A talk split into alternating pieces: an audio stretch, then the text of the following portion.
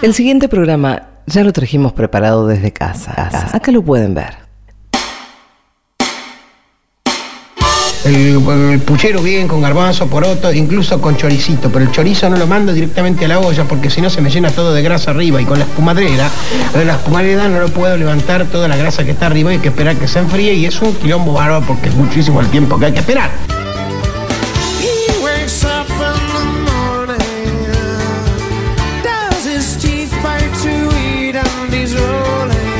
De esa manera yo previamente caso los chorizos, los pincho un poco, los meto adentro de una cacerolita con agua aparte y después cuando están desgrasados los mando adentro y quedo como un duque.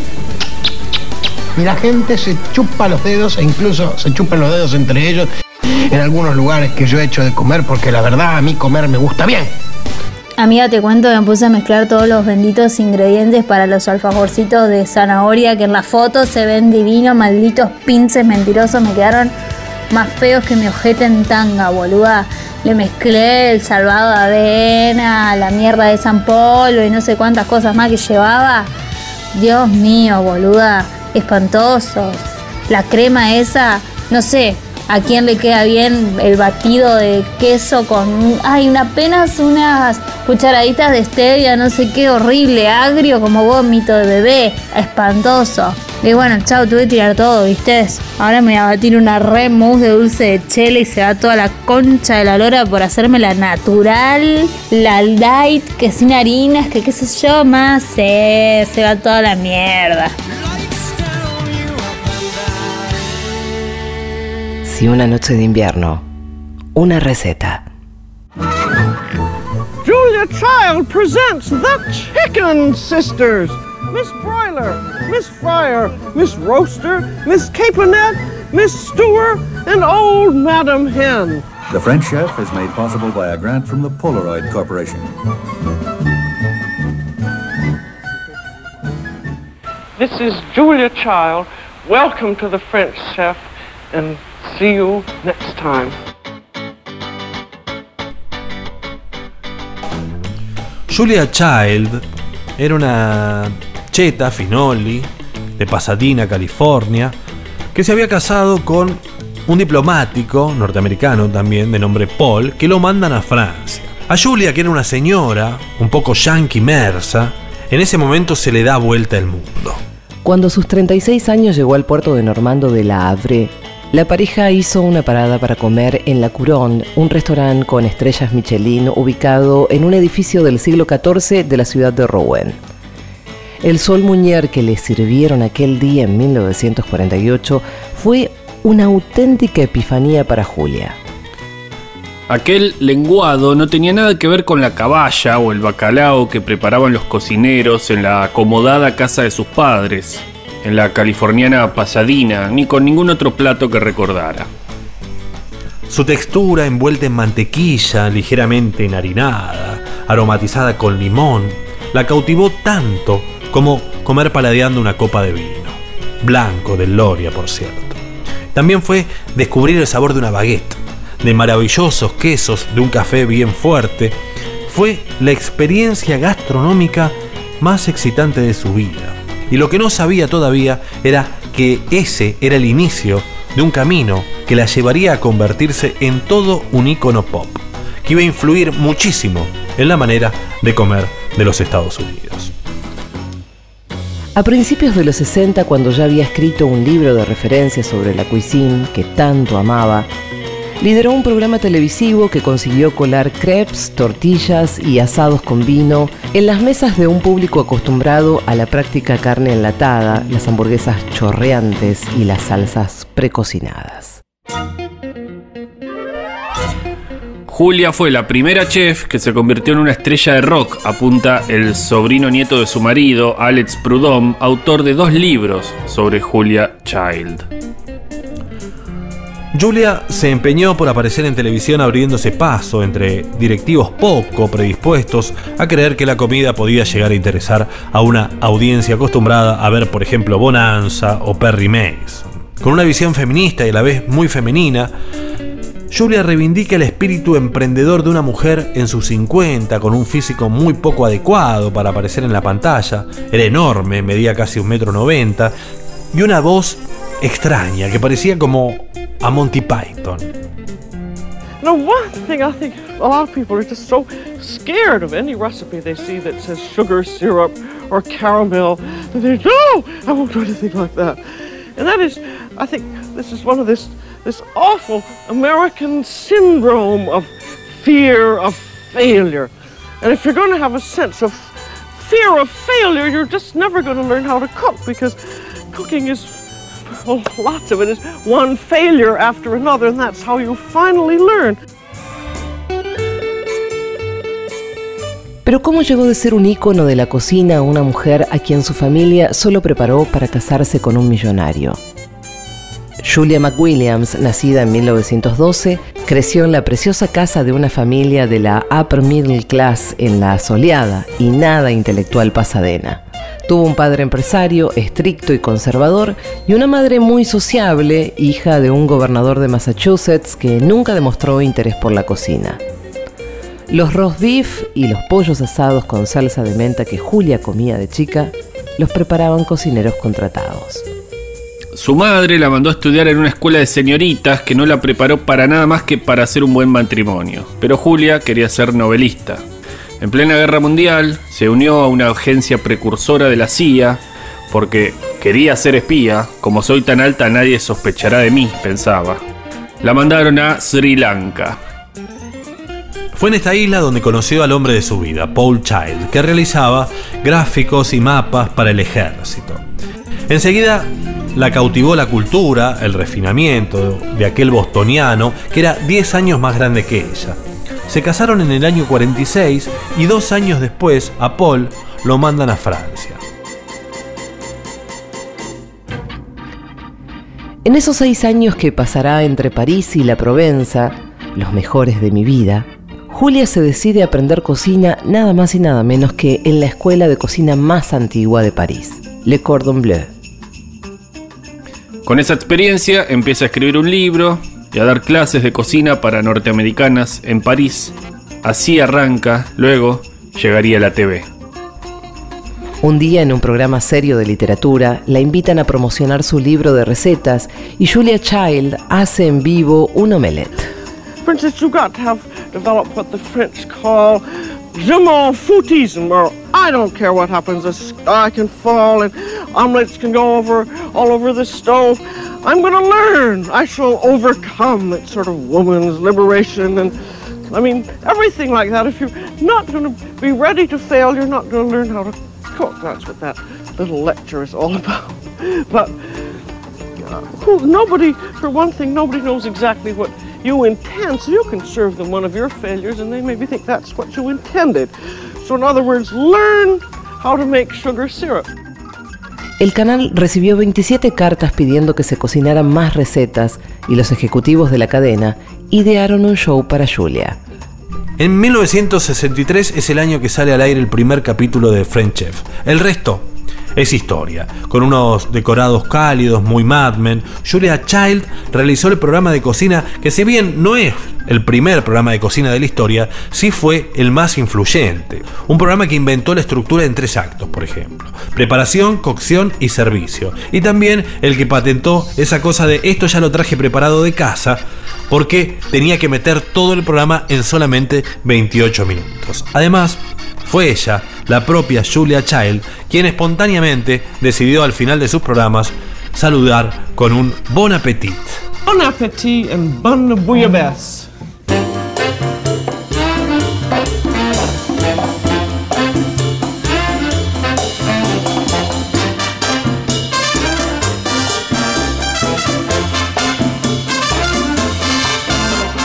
Cha cha cha d'amour. Take this song to my lover. Shoo shoo, little bird. Go and find my love. Cha cha cha d'amour. Serenade at her window. Shoo shoo, little bird. Sing my song of love. Tell her I will wait. Well, if she names the date, tell her that I care. More than I can bear. When we are apart, how it hurts my heart.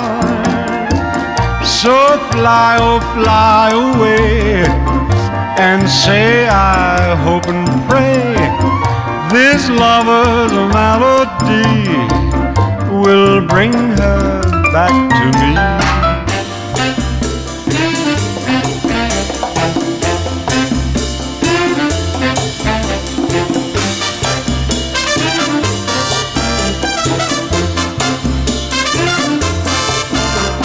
cha cha cha d'amour. Take this song to my lover. Shoo shoo, little bird. Go and find my love. Cha cha cha d'amour. Serenade at her window. Shoo shoo, little bird. Sing my song of love.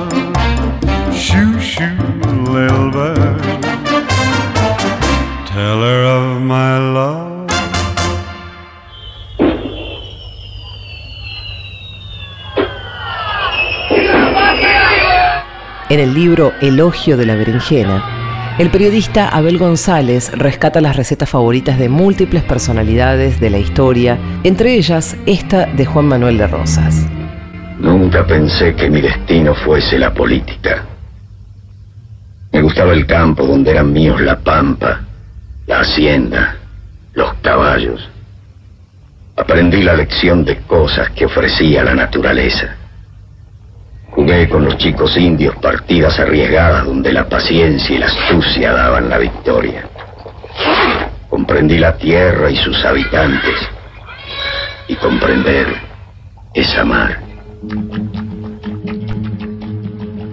Después de la batalla de Waterloo, cuando los soldados ingleses instalaron sus magros fogones enfrente de las tullerías, un gusto exagerado por la carne de vaca se instaló en París.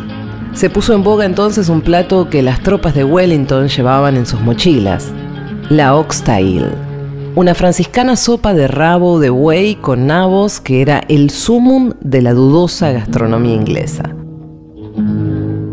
Durante su largo exilio en Southampton, no pasaban dos días sin que el viejo restaurador comiera su oxtail, un plato que, en las nubes de su vejez, le hacía recordar a la mesa de su madre, cuando su único horizonte era esa pampa chata donde se había criado.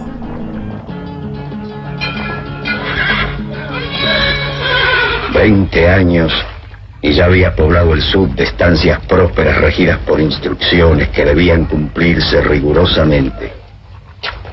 Su fundamento era el orden, el respeto a la ley y la justicia igual para todos. Rosas se había pasado la vida comiendo asados desabridos y locros picantes. Con el tiempo, sin embargo, se engolosinó con alguno de los delicados platos que probó en el exilio inglés. Los domingos se regalaba con una creación de su cocinera. Limpiaba seis mollejas, quitándoles las membranas y las cortaba en dados. Calentaba unos 60 gramos de manteca en una sartén de fondo grueso, rehogaba en ella una cebolla picada bien fina y cuando tomaba color echaba las mollejas cuidando que no se pegaran en la sartén.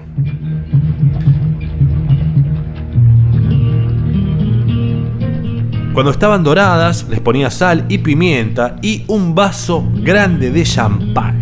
Enseguida agregaba un buen puñado de perejil y tapaba para dejar cocinar durante media hora más o menos.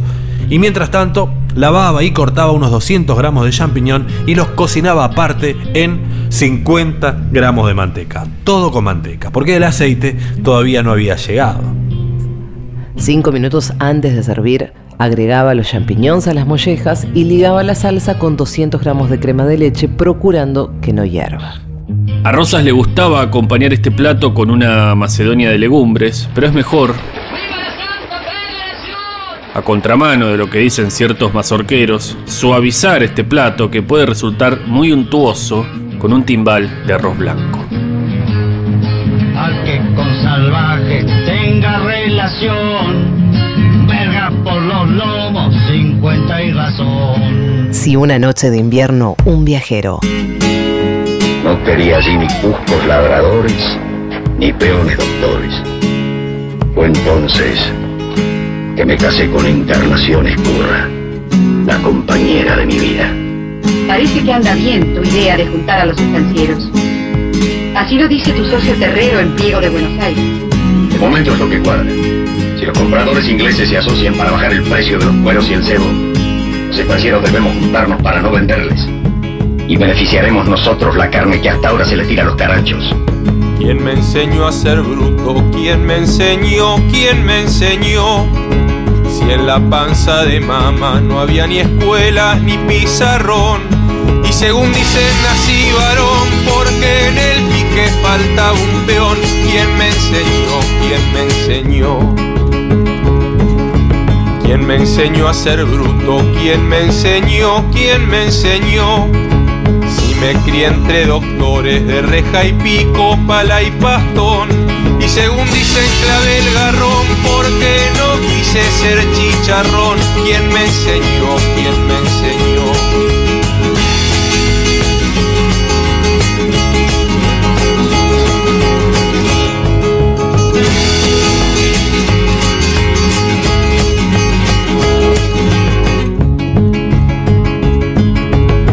¿Quién me enseñó a ser bruto? ¿Quién me enseñó? ¿Quién me enseñó? Lástima que no entienda de lengua fina para ser señor. Y según dijo un día el patrón, en Inglaterra se está mejor. Me lo contó un día el patrón. ¿Quién me enseñó a ser bruto? ¿Quién me enseñó? ¿Quién me enseñó?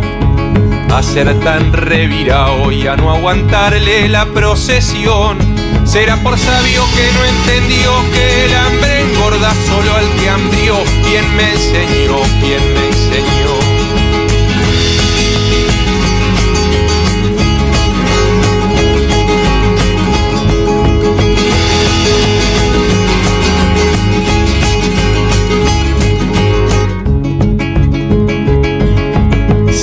Soy hueso y carne, alma, conciencia, pueblo y sudor. Con eso ya me alcanza para ser un bruto que alza la voz, sin más motivos que la razón del que no quiso ser chicharrón. ¿Quién me enseñó? ¿Quién me enseñó? ¿Quién me enseñó a ser bruto? ¿Quién me enseñó? ¿Quién me enseñó? En la panza de mamá no había ni escuelas ni pizarrón. Y según dicen nací varón porque en el pique faltaba un peón. ¿Quién me enseñó? ¿Quién me enseñó? ¿Quién me enseñó? ¿Quién me enseñó? ¿Quién me enseñó? ¿Quién me enseñó? ¿Quién me enseñó?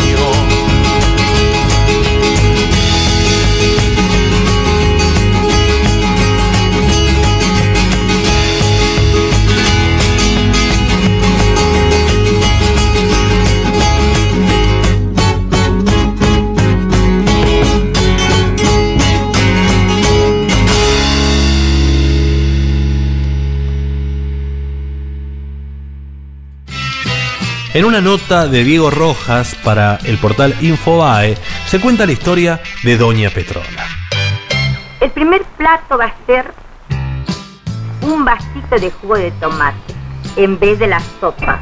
Por más que sean sopas frías, nunca son tan ricas como un vasito de jugo de tomate bien condimentado con un poquito de apio o sal de apio y una pizca de cayenne, o sea, picante de ají. Petrona Carrizo nació en La Banda, en las afueras de Santiago del Estero, y recibió su nombre en honor a San Pedro, en cuyo onomástico su madre dio a luz. Su padre tenía ascendencia española y su madre italiana e indígena, o como la definía doña Petrona, era una criolla oriunda de la provincia. El padre murió cuando tenía 6 años y la madre decidió emigrar a la capital provincial donde instaló una pensión, lugar donde la niña Carrizo comenzó su aprendizaje gastronómico haciendo pastelitos de dulce, empanadas y otras comidas para la clientela masculina, porque parece ser que por aquellos años las mujeres no comían. Petrona Carrizo llegó a Buenos Aires junto a su futuro esposo Oscar Gandulfo alrededor de 1916. comenzó su carrera de ecónoma auspiciada por la Compañía Primitiva de Gas, que se había embarcado en una campaña para que las cocinas a gas se popularizaran. A los 28 años comenzó a tomar clases de cocina en la sede argentina de la Academia Francesa Le Cordon Bleu. Allí recibió el bagaje de la cocina europea que luego se convertiría en la piedra de toque de sus recetas. Se había convertido en el sostén del hogar, ya que su marido había perdido el trabajo que desempeñaba en el correo. En las puertas del Bazar Dos Mundos cocinaba para las mujeres que de a centenares se agolpaban para aprender los secretos de la cocina europea y también a gas, que le tenían miedo. Luego empezó a publicar sus recetas en la revista El Hogar. En 1934 decidió recopilarlas en un libro y reunió 3.000 de ellas. Desconfiada de los porcentajes que debía proporcionar a las librerías, autoeditó esa primera edición y la vendió de a miles, comenzando la historia de un bestseller que alcanzaría más de 3 millones de ejemplares que marcaron las cocinas y las mesas de los argentinos. Voy a empezar por hacer condimento francés, para condimentar el primer plato. Voy a poner dos cucharadas de jugo de limón. El menú lo voy a preparar para cuatro personas. ¿sí? Tres cucharadas de aceite voy a poner. Una cucharadita bien llena de mostaza. Hay condimento francés simple, que es este. Otro condimento francés espeso que lleva piclecitos picados, huevo duro picado. Pero vamos a poner un poco de salsa ketchup. Pueden ser cuatro cucharadas de salsa ketchup. Todo esto se bate bien. Ah, un poquito de sal y un poquito de pimienta. Eso siempre es a gusto, ¿eh? Rebecca Pike, en la mesa está servida, destaca las relaciones que se establecían con el personal hogareño en la construcción del imaginario de las clases medias argentinas. Pike marca cómo la cocinera más famosa del país fue adosando a la cocina europea los platos criollos que la habían marcado en su Santiago del Estero natal. Si bien se había hecho famosa ya en la radio y luego en la televisión, en particular en el programa Buenas tardes, mucho gusto, cuyo rating marcaba una audiencia de 600.000 telespectadores los días en que la cocinera emprendía sus recetas, junto a la inseparable Juanita, por latillos como un no al final de cada frase, que denotaba su origen del interior o su calificación de poema a los platos que parecían excelsos. Sin embargo, el éxodo de los sectores populares a la metrópoli y el advenimiento de una nueva clase obrera, peronista por supuesto, puso en guardia a la clase media que empezó a denostar a los recién llegados.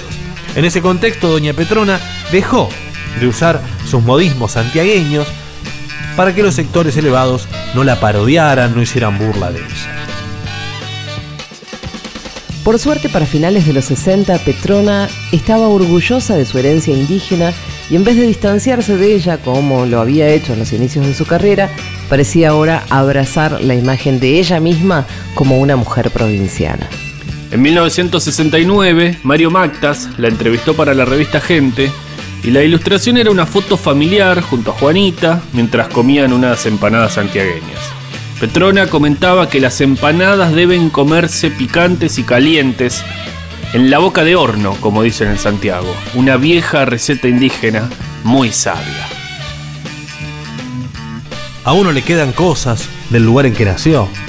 Y fue en esa época que declaró en público que hablaba a la perfección quechua, una lengua extendida en todo Santiago del Estero. Ahora entonces vamos a ponerlo en la heladera. Juanita, pone en la heladera. Y voy a preparar el primer platito. Me da el jamón, Juanita, y los platos. Ese lleva tiras de palta. Que yo ya las tengo cortadas.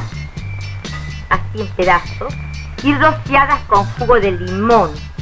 Ya la voy a condimentar con un poquito de salsina. El jugo de limón es para que se mantenga su lindo color verdecito. De lo contrario se ponen oscuras.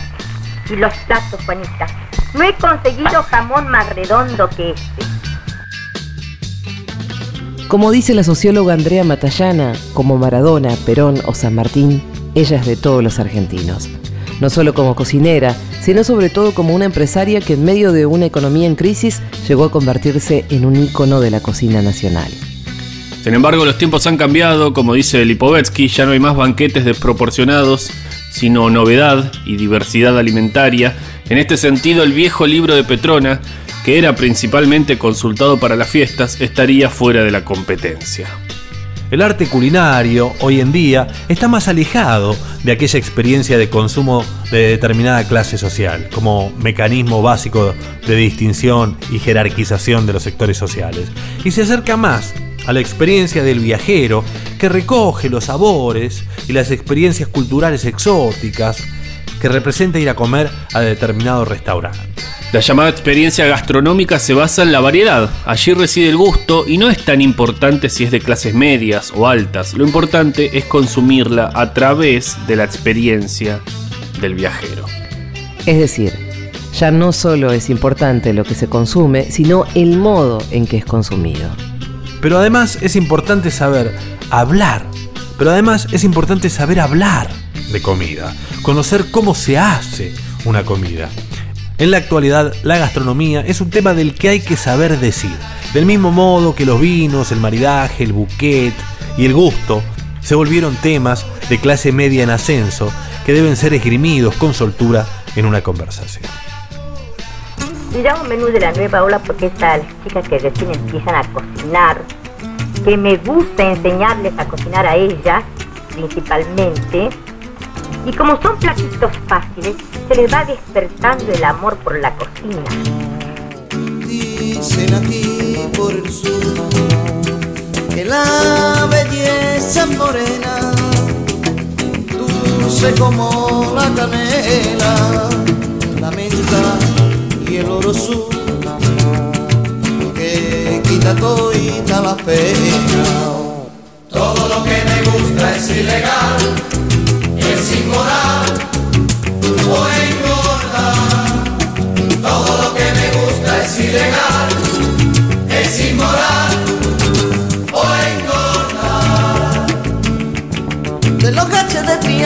el argodino el más vacilón.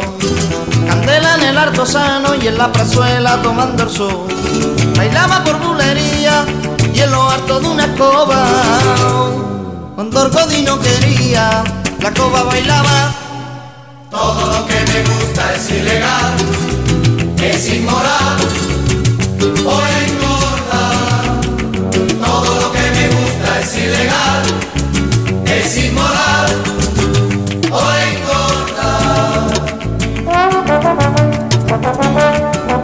Dicen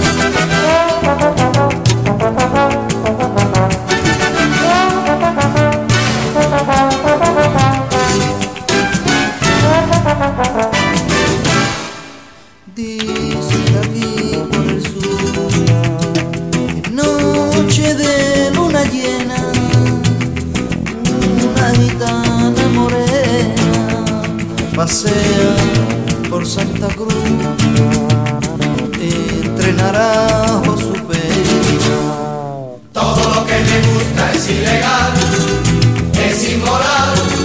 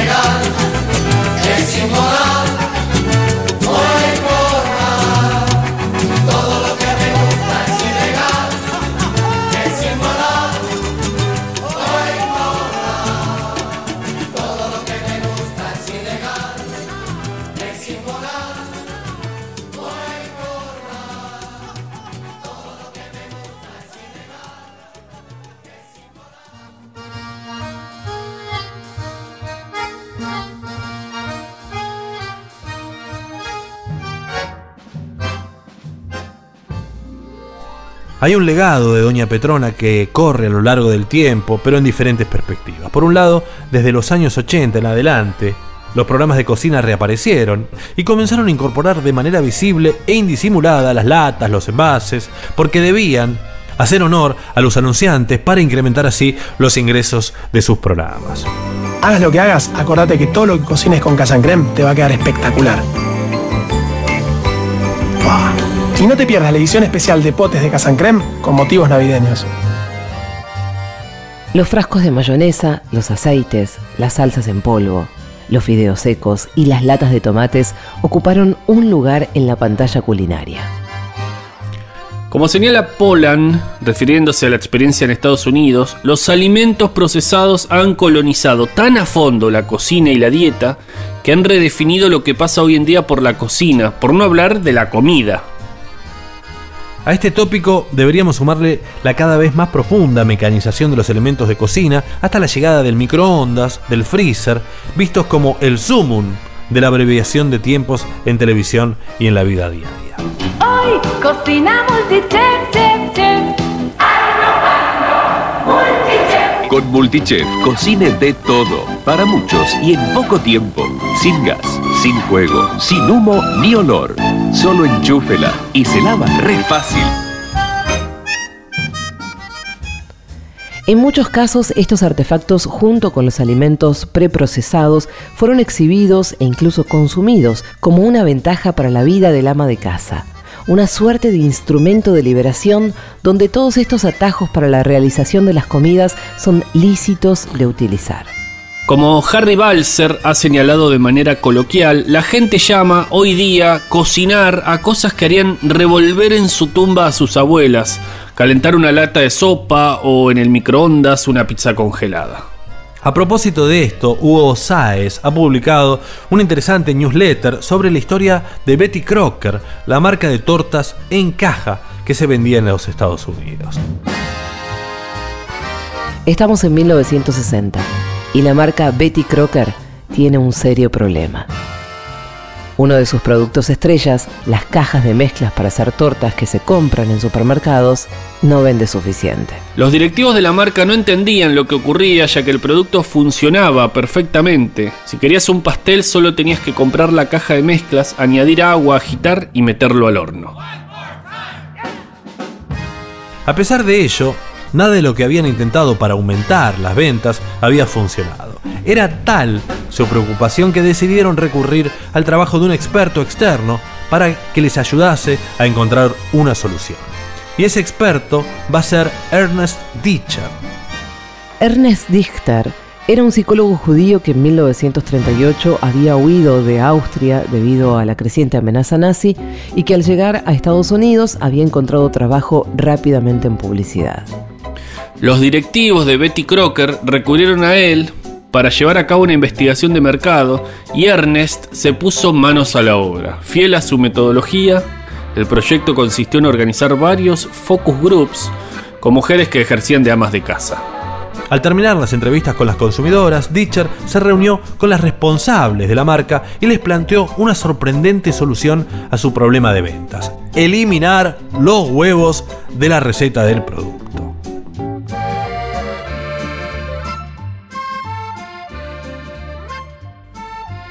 Cuando los directivos le preguntaron la razón de esa propuesta, que parecía empeorar su producto, el psicólogo le citó la frase más repetida en sus conversaciones con las consumidoras. Las cajas de mezcla para hacer pasteles me ahorran mucho tiempo, pero no debería usarla. Dichter descubrió que la gente se sentía culpable al utilizar el producto. Las personas nos enorgullecemos de nuestra destreza, de haber puesto esfuerzo y cariño en hacer un pastel. Y la caja de mezclas era un proceso tan sencillo que eliminaba todo el mérito. La propuesta de Ernest de eliminar los huevos no solo conseguía que la receta supiese mejor, puesto que los huevos añadidos eran frescos, ¿no? Sino que de esta manera los consumidores sentían que aportaban algo, algún esfuerzo al postre. Betty Crocker hizo caso a la recomendación de Dichter y las ventas de las cajas de mezcla para pasteles volvieron a crecer. Y no solo eso, a raíz de los cambios en esta marca, toda la categoría de cajas de mezclas para pasteles se reposicionó. El producto resultante de la caja empezó a ser solo el principio de un postre, mientras hasta ahora la base y sus características, que era la textura, el grosor, el tamaño, habían sido clave en todo el pastel, poco a poco el frosting y la decoración pasaron a ser lo importante. De esta manera, los consumidores no se sentían mal a la hora de usar una caja de mezcla, ya que su trabajo comenzaba cuando la base del pastel salía del horno. Y ahí había que cortarlo, ponerle merenguito, grajea, eh, chirimbolo, boludeces. Y así triunfaba.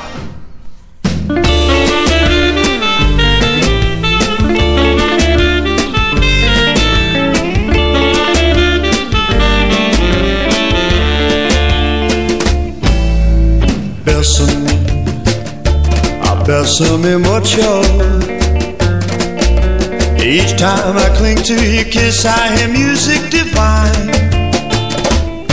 I saw bésame, bésame mucho. I love you, my darling. Say that you'll always be mine. Oh, dearest one, if you should leave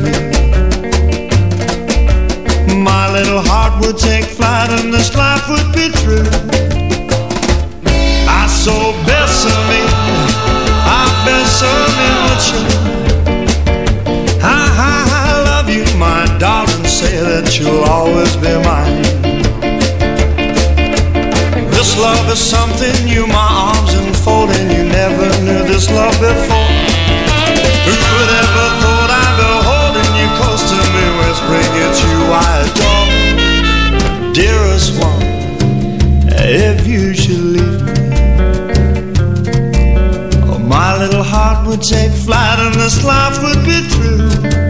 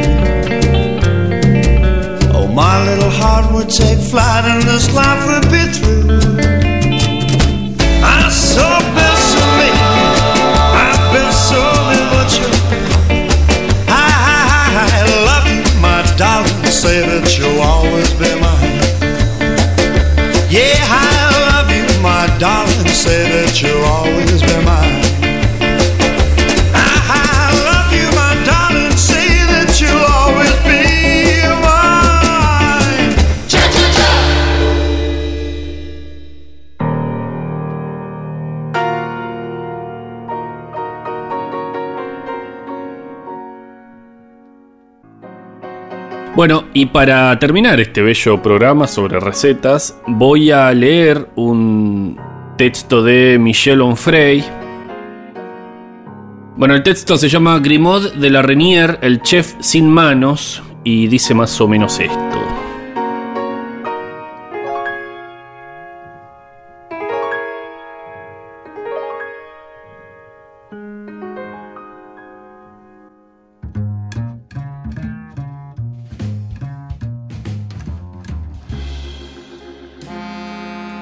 Padre de la escritura gastronómica, inventor de la crítica del mismo nombre, Alexander Baltasar Grimaud de la Renier carecía de manos.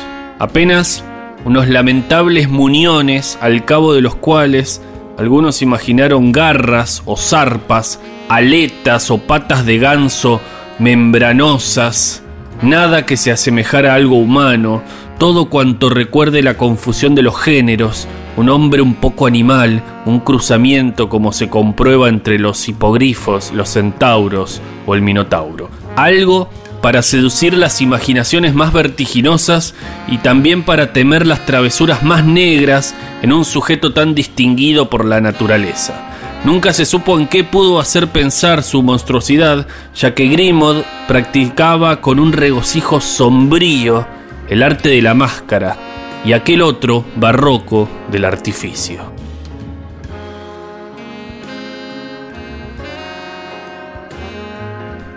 Aquellos para quienes la naturaleza no podía cometer semejantes extravagancias manifestaban que los muñones del niño se debían a un accidente en el que un puerco le había devorado las manos. Para paliar los fallos de la naturaleza, el padre hizo fabricar una máquina en Suiza para que su hijo de cualquier modo pudiera asir el mundo con ayuda de pinzas que al parecer fueron dolorosas para adaptar primero y soportar luego. Mientras que su madre se negaba a ver el niño, el padre ponía sus esperanzas en un género de mecánica de precisión, un artificio que transgrediera un poco los delirios de la naturaleza. La escena es como un eco del barroco, Deus ex machina. En opinión de los testigos, la prótesis era grosera, la materia era metálica, algunos piensan que podía tratarse de plata, un material por el cual Grimaud siempre expresó su antipatía cuando proponían utilizarlo en la cocina. Por otra parte, para ocultar el mecanismo, como los decorados en el teatro, las extremidades artificiales de Grimaud estaban recubiertas de una piel blanca.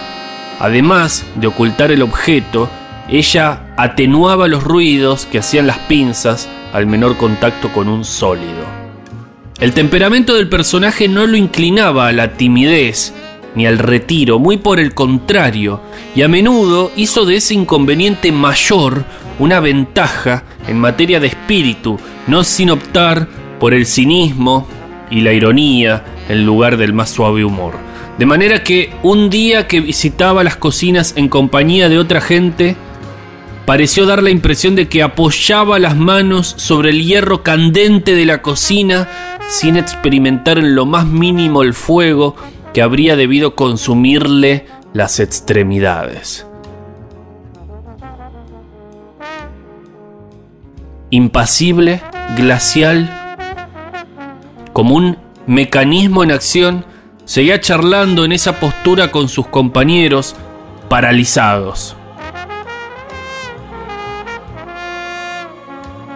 Si Grimaud inventa la crítica gastronómica y la cortesía del gourmet, también puede afirmarse sin ambajes que inaugura el dandismo como hijo de Alcibíades y padre de Brumel. Se mostraba preocupado no solo por las maneras, sino igualmente por la vestimenta. También aquí padre de Orsay o de Roger de Beauvoir, Así, para mostrar mejor su pinza oculta, para poner de manifiesto su artificio disimulado con mayor crueldad, llevaba permanentemente ropa negra, que contrastaba con el blanco de la piel que cubría el mecanismo. Al mismo tiempo, se distinguía radicalmente del atavío de la época, más bien coloreado, recargado, abigarrado, de negro y blanco, optando por el día y la noche, rehusando las incertidumbres pastel de los amaneceres y llameantes de los crepúsculos, Grimaud escogía una vez más el ángel y el demonio, Gabriel o Baphomet, las figuras radicales. Las comidas de los martes son la oportunidad para practicar la degustación y fundar la crítica gastronómica moderna. En efecto, el contenido de los platos es el objeto principal de la reunión.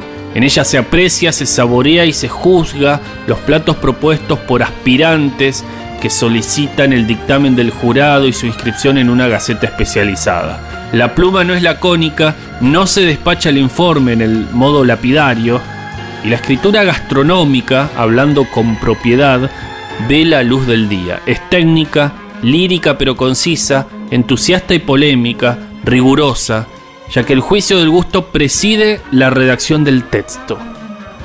Buenas o malas, regulares o notables, las comidas son objeto de una crítica en la cual entra el deseo de designar las mejores mesas del momento. El principio es excelente, pero como uno puede figurarse, la práctica corre el riesgo de la perversión. Las sesiones comienzan a las 7 de la noche y duran por lo menos 5 horas. Ni hablar de que un crítico deje la mesa antes de ese plazo por cualquier razón. No es tanto el placer lo que gobierna como la seriedad de la operación taxonómica. Grimaud inventa la acepción del término legitimar en la coyuntura gastronómica. Y el trabajo es tan perfecto que permite el establecimiento de un acto de bautismo. En efecto, el jurado decide el nombre que debe dársele a un plato y muestra de ese modo que nombrar es crear, hacer advenir a la existencia plena y entera. De aquí proviene el nacimiento de las supremas de pollo a la chíngara, el arroz a la condé, los filetes de lenguado a la orlí, las chuletas subais, las sopas a la crecí, que honrarán a grandes figuras, o de los conejos a la veneciana, las truchas a la húsar o a la genovesa, las arvejas a la francesa, los alcauciles a la italiana, los capones empanados a la inglesa, que distinguirán métodos, maneras, técnicas, procedencias.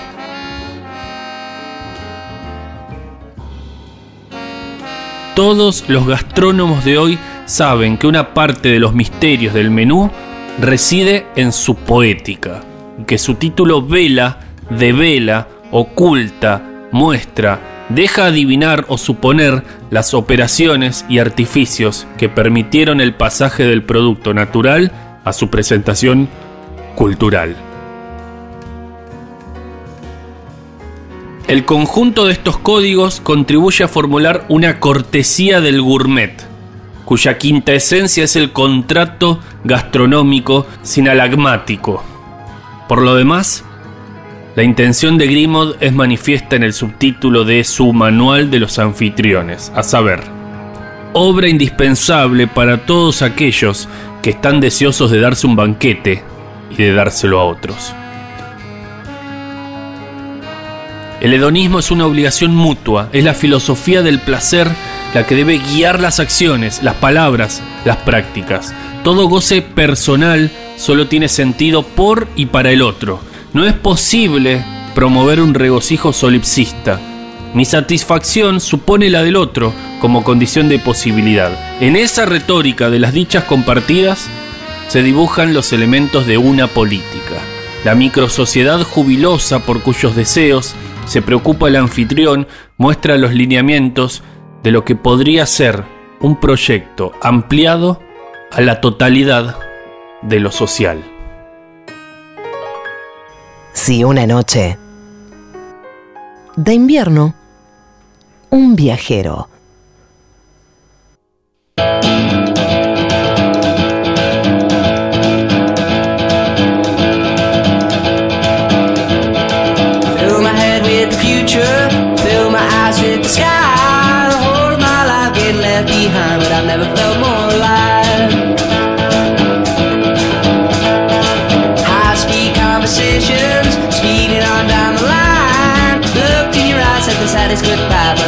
amor.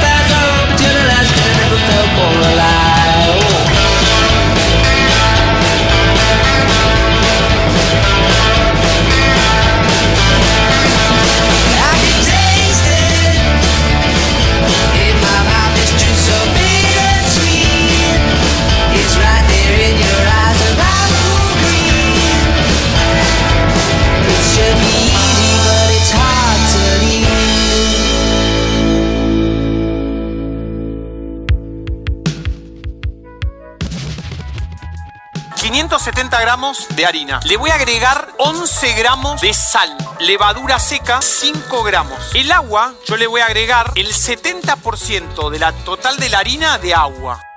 Por ejemplo, yo hace tres días que no vamos a mi casa, ¿no? ¿Dónde estuviste? Y ahora estuve en la casa de una amiga. Y ahora llegué y antes de irme dejé esta sopa. ¿Qué es lo que siempre me pasa? Pero, que déjame ver una cosa. Bueno, acá tenemos el famoso Claro, el anticuerpo el que famoso anti- Acá acá hay un musgo. No te lo clave, por favor. Te ¿Por vas a- qué? Te vas a clavar el ¿Por qué? El este o es sea, te anticuerpo. quiero decir que esto, es- esto es un champiñón, ¿entendés? ¿A qué temperatura tiene que estar el agua para que mi masa funcione? Yo quiero que acá salga a 22 grados. Multiplico por 3 son 60, 66. Número. 66. Bienvenidos a mi escuela de cocina de Tailandia. Este es mi alumno. Eduardo pregunta, ¿se puede mezclar alimentos grasos con dulces? sí. ¡No! ¡Mal! Eh, Perdón. ¡Me cago en Dios! Perdón, maestro. ¿Te meto un puñetazo? Es broma, hombre. ¿Te has asustado? Un poco. Ay, es que no puedo parar de enseñar y de crear. Me arde el cerebro. Podría cocinar en mi cabeza. No te lo cuento, te lo enseño. Y le resto la temperatura de la harina más la temperatura ambiente. Tiro como por acá y me da un número que es la temperatura del agua que yo le tengo que agregar a la masa. Con lo cual a ese 66 le restás ambiente, le restás la harina, tenés la temperatura del agua y le pones el factor. ¿Qué? ¿Eh? ¿Cómo te estás quedando? ¿Qué estás mirando? Esto, el fuego, la llama de la creación. Vamos a ver, temperatura del fuego. A ver. Mmm, 1100 grados divinos. Y mi cabeza, 9000 grados de putuamismo. ¿Cómo te queda? ¿En serio no se ha quemado? Ni un poquito. Estoy bendecido por los dioses. ¿Quieres tocar? No, no. Mira, toca. No. Toca, coño. No, mejor no, gracias. A ver, Eduardo, ¿se puede cortar carne y pescado en la misma tabla? No. Bien, diferencia entre rehogar y sofreír. El rehogado tiene una cocción más larga que el ¿Qué estás sofrito. diciendo? ¡Mal! ¡Ah, no! ¡Hijo al de revés, mil al revés. Al revés. Perdón, maestro, perdón. Voy a hacer de ti un hombre, Eduardo. Por mis cojones que lo voy a conseguir. Tengo en el freezer, o sea, me queda carne picada, dos cosos de cuadril, un vacío, mondongo y, mer- y merluza. Es, es re loco, pero no, no tengo comida, loco. Compré dos pechugas de pollo, un cremón, pan y nada más, porque es como que no sé qué comprar, no tengo imaginación, no tengo cerebro, no estoy chipeado para saber qué mierda cocinarme, no, no, no tengo capacidad mental, me da una bronca ser tan estúpido en la vida. Eh, En mi, cerebro existen cuatro comidas, ¿me entendés? Milanesa con papa, eh, carne al horno, eh, cordero patagónico y sanguchito, nada más, no, no, no sé, no ideo, no, no me nace, ¿me entendés? Cocinarme. Entonces, si, fuese por mí, si no fuese necesario, me quedaría como un estúpido en el sillón durante seis años, ¿me entendés? Alimentándome con un, con un, no sé, boludo, con una sonda por el ojete. Y tampoco tengo ganas de descongelarme un churrasco para hacérmelo, a pesar de tenerlo. Quiero ya sentarme y que esté la comida ahí, ¿me entendés? Y encima después tenés que limpiar toda la poronga que, que- usaste, porque claro, si vos decís cocinar como Maru Botana, ¿me entendés? Que tenés dos o tres pelotudos atrás que van y te limpian, vaya y pase, ¿me entendés? Pero dejate hinchar las pelotas, estaba limpiando la verdura y, no sé, desarmé la cama. Limpié la verdura y, y ensucié el inodoro, no sé, no sé.